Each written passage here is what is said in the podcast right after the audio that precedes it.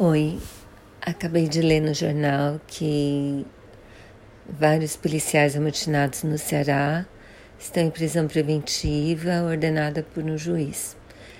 Eu acho certíssimo, sabe? Ninguém vai devolver a vida desse monte de assassinatos que teve, enquanto esses policiais estão fazendo uma greve que é completamente ilegal.